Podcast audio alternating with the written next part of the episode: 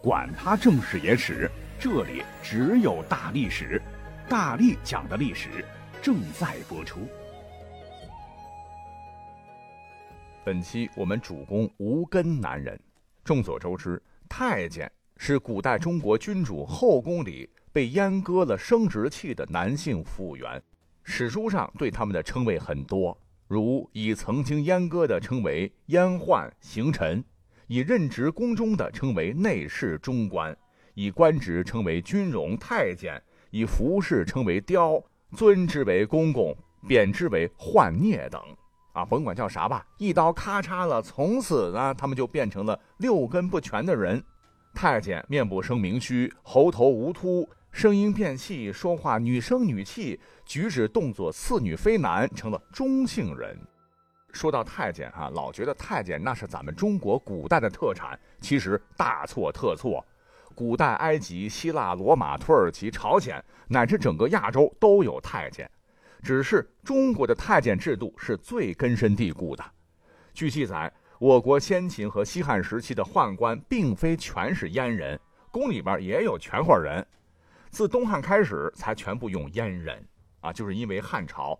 宫里边的三宫六院七十二嫔妃开始猛扩编，如果再允许正常男人出入的话，那后宫里边那么多美色，那只有皇帝一个人能享用吧？身体被掏空，也肯定没有办法雨露均沾嘛。那些如花似玉的姑娘们，或者是半老徐娘们，难免会与异性心猿意马、干柴烈火，迟早要发生秽乱宫闱之事。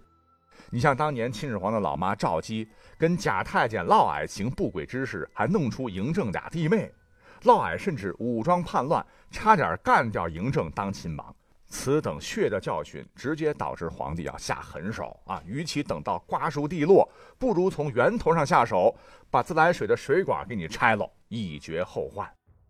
从太监的来源来看。有因罪被宫的，有被进贡，有被拐卖、被挑选后强行阉割的，还有自愿自宫而成的。在中国古代，太监社会地位低下，最为人所瞧不起啊。所以，大多数进宫当太监的，往往是贫苦人家出身，读不起书，当不了官，甚至食不果腹，走投无路才进宫当太监，希望以此为门槛，服侍皇族，谋求生路。而且，我们纵观历史。在辛亥革命以前的中国，有这么一个规律：历代的衰亡大都与太监作乱有关。你发现没有？你像汉、唐、明三朝的覆灭，与太监的专横暴虐有直接关系。所以一直以来，你不觉得好奇吗？你看历史上这些个要知识没知识、要体力没体力、要气概没气概的阶层。怎么就会受到一些个皇帝如此恩宠呢？那可不是伺候舒坦了，给点好吃好喝的这么简单。更有甚者，掌握了整个王朝的军政大权。比如东汉、李唐和朱明三朝中后期，太监们纷纷掌权当道，风光无限。故而呢，这也使我一直想搞搞清楚啊，为何这些英明神武的皇帝们是宁愿恩宠素质低下的太监，放心大胆地把军政大权授予他们，而不是给帝国的精英们呢？文韬武略的人才多了，干嘛非得要太监呢？所以今天呢，我就精心挑选了史上八大残人，来看看他们的跌宕起伏的人生轨迹，来找到这个令我们迷惑的答案。排第一的一定得是明朝的魏忠贤。那说起魏忠贤，大家第一反应，这这这不是明朝二百多年神一般的奇葩人物吗？明史说魏忠贤本是流氓恶棍，目不识丁，文盲。有一次在赌博输了个光屁股后，当街破骂赌场抽老千，而被打手打了个半死，由此萌发当太监混个出头天的想法。这魏忠贤果真是个狠人呐！说做就做，先借钱做了个自阉手术，改姓名叫李进忠，靠贿赂，得亏是进了宫。谣传这小子未尽全身，仍有一粒睾丸。由此，一代宦官魏忠贤开始了他的阉人当权之路。后来，他又改回了原姓，得皇帝赐名为魏忠贤啊，那是后话了。当初刚进宫的魏忠贤只是个菜鸟。可他脑袋瓜灵光，结识了改变他命运的女人，这便是熹宗皇帝的奶娘贺氏。贺氏原本不是他的女人，而是另一个太监魏昭的对食。这个对食是什么意思呢？虽然说太监没有小丁丁，但也有人间的男欢女爱之情啊，可以像民间那样跟宫女儿呢结成类似于民间夫妻的关系，这便是对食。太监魏昭当初呢也是为了受皇帝赏识，才拉拢客氏与他对食。谁叫皇帝的奶娘啊，金字招牌。可魏公公不地道，成功之后就将客氏冷落一边。魏忠贤见缝插针，时不时过来安慰客氏，就成了小三儿。一来二去呢，还真把魏昭给挤兑跑了。他和客氏倒搭伙成一对了。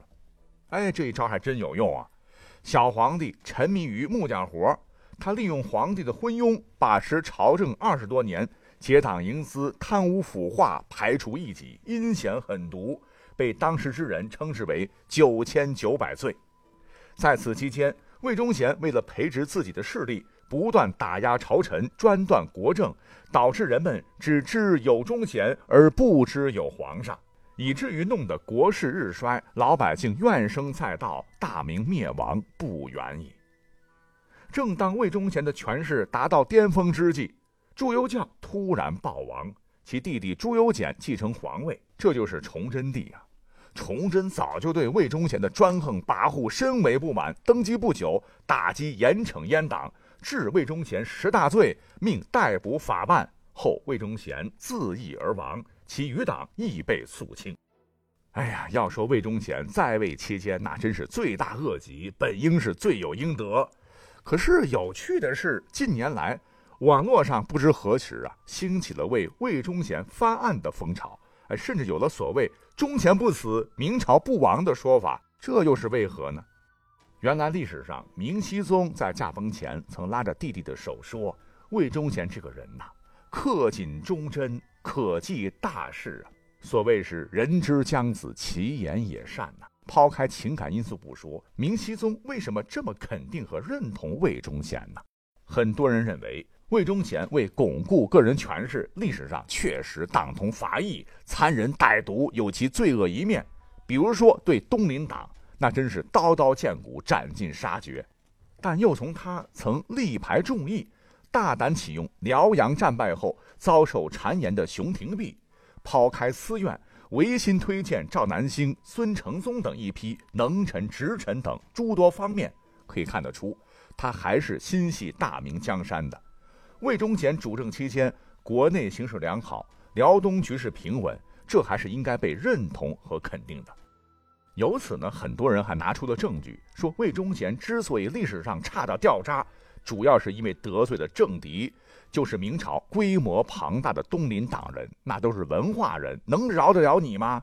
就举个最简单的例子，明史中魏忠贤被描绘成一个目不识丁、善于钻营、为非作歹、残害忠良乃至鱼肉百姓、十恶不赦的丑陋人物。但稍微推敲一下，哎，又发现哪些地方好像不对。既然是目不识丁、大字儿不识一个，他如何能够斗得过天启帝期间的东林党人？如何能够在险恶的朝堂之中生存呢？剧场啊，最早说魏忠贤是文盲的，是明朝一个叫周宗建的大臣。这一事件呢，在明史以及诸多史料中都有记载。但仅凭这一句话就能证明魏忠贤没有文化吗？不啊，很多史料又显示，魏忠贤当时对此事很介意。为了证明自个儿绝不是文盲，曾当庭诵读经卷，然后诘问周宗建：“何人目不识丁？就是你在说谁没文化？”从这一件事上，或许可以很明显的看出，魏忠贤的变态形象很可能是东林党涂抹的，加上众多的后来影视作品的渲染，魏忠贤就成了现在这副鬼样子啊。那么在这里呢，我们不是要给这个魏公公洗白，观点放到这里，由各位去评说。再来看第二名啊，那肯定是秦朝大太监赵高了。因为他是中国历史上第一个宦官宰相，第二个呢就是后头的东汉的张让哈。历史上这个赵高那是置江山百姓于不顾，与秦二世胡亥、李斯合谋篡改秦始皇遗诏，立胡亥为太子，又更改遗诏赐长子扶苏和蒙恬死，之后指使胡亥更改法律，诛戮宗室，可怜秦始皇的子女都被屠戮殆尽。可以说，秦始皇那真是断子绝孙呐。他还厮杀大臣，且专擅朝政。历史上第一个大一统的帝国秦朝，数年暴亡，跟他也是脱不了干系。那按道理说，秦始皇那是英明神武啊，千古一帝非他莫属。这也使得很多人觉得遗憾呢。啊，秦始皇一生做的最错的事情，就是信任赵高，在临死前没有将赵高处死，或者是陪葬。由此呢，也引发了人们的热论呐。你看。一个几年就可以灭掉六国的人，难道连赵高是奸臣都看不出来吗？这显然不应该是秦始皇应有的水平啊！难道是赵高这厮演技太好了吗？故而呢，历史上也有很多的猜测。有一种说法是赵高心机太重，秦始皇确实被蒙骗了。第二个说法是赵高历史上确实有才。赵高在众多人才当中，以精通律法的优势脱颖而出，并且还当时拿到了全国第一的优异成绩。秦始皇又是信奉法家，当然重用他。当年秦朝建立的时候，相当重要的法律条文可都是出自于赵高之手，那是秦始皇的左膀右臂。秦二世还曾说，赵高祖上是秦始皇赵国的故人，关系匪浅。那最后一点，秦始皇为什么没有把赵高给弄死呢？很可能是秦始皇压根儿就没把这个死太监放眼里啊，他大意了。呃，所以说刘邦后来当皇帝，要真的盘起来的话，还真得感谢秦始皇当年这么信任这个死太监。好，排名第三、第四的都是明朝的，分别是明朝的王振和明朝的刘瑾。那我国历代太监的人数啊，是以明朝为最，号称十万。这也使得史学家将明王朝称为中国历史上最大的太监帝国，而王振呢，就是明朝第一个专权的太监。他跟晚辈忠贤一样，自阉进宫，得到了明英宗朱祁镇的宠幸，逐渐开始擅权，结党营私，干涉朝政。后来那不知天高地厚了，为了建立所谓的丰功伟绩。竟怂恿皇帝亲征来犯的明代蒙古瓦剌部首领也奸，结果土木堡惨败，皇帝做了俘虏，自个儿呢也搭上了性命。刘瑾呢也和他们一样，呃，那也是自阉入宫，而且运气不差。他服侍的花花恶少朱厚照顺利当了皇帝，从此刘瑾便开始使尽浑身解数，怂恿少年皇帝吃喝嫖赌，不理朝政，同时结党营私，权倾朝野。将反对他的五十三位大臣一网打尽，制造了奸党冤案。好，那第五位你们猜是谁呀？首创宦官干政、曾整死多人的东汉宦官蔡伦，没错，就是那个改进造纸术的蔡伦。蔡伦在历史上被称为伟大的小人，伟大就是因为在总结前人的基础上发明了造纸术，其意义是无比深远和重大的。对人类文化的传播和世界文明的进步做出了杰出的贡献，而说蔡伦是小人，那是因为他的人品有着很大的缺陷，在人际关系复杂、尔虞我诈的皇宫中，为了生存，为了往上爬，蔡伦巴结权贵，陷害无辜，参与阴谋，残酷镇压，对上谄媚，对下欺压，使权弄势，飞扬跋扈，最终才落得被迫自杀的可耻下场。咎由自取啊！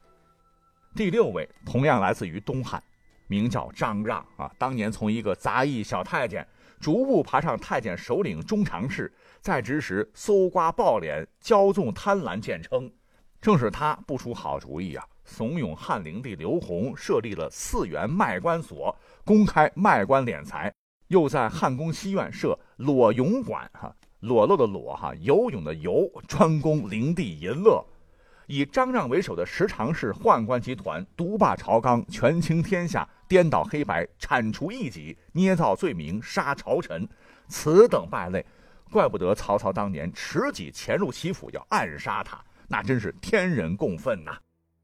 第七位、第八位，唐朝李辅国，北宋童贯。李辅国是唐代第一个封王拜相的宦官，净身入宫，奇丑无比。曾冷待晚年的唐玄宗，谋害建宁王李谭，谋杀张皇后和越王李系，拥立唐代宗李煜即位，嚣张跋扈，擅权作威。曾对唐太宗大咧咧地说：“大家但内里坐，外事听老奴处置。”意思是说我们俩坐的位置不同，但外事你得听我的。而这个北宋童贯就不多解释了啊，史称鳌相，呃，宋代时期对作恶多端的太监的简称，是中国历史上掌控军权最大的宦官，获得爵位最高的宦官，第一位代表国家出使的宦官，唯一一位被册封为王的宦官。正是在此等小人的作唆下，北宋才这么快的灭亡哈。好了，讲到这儿，最后你一定会问了：大名鼎鼎的唐朝高力士呢？他这么猥琐啊，欺凌弱小，势力圆滑，还曾经给李太白脱靴啊！其实呢，这些故事都是民间讲的哈，正是对他的评价相当高，我们就不放到这里了。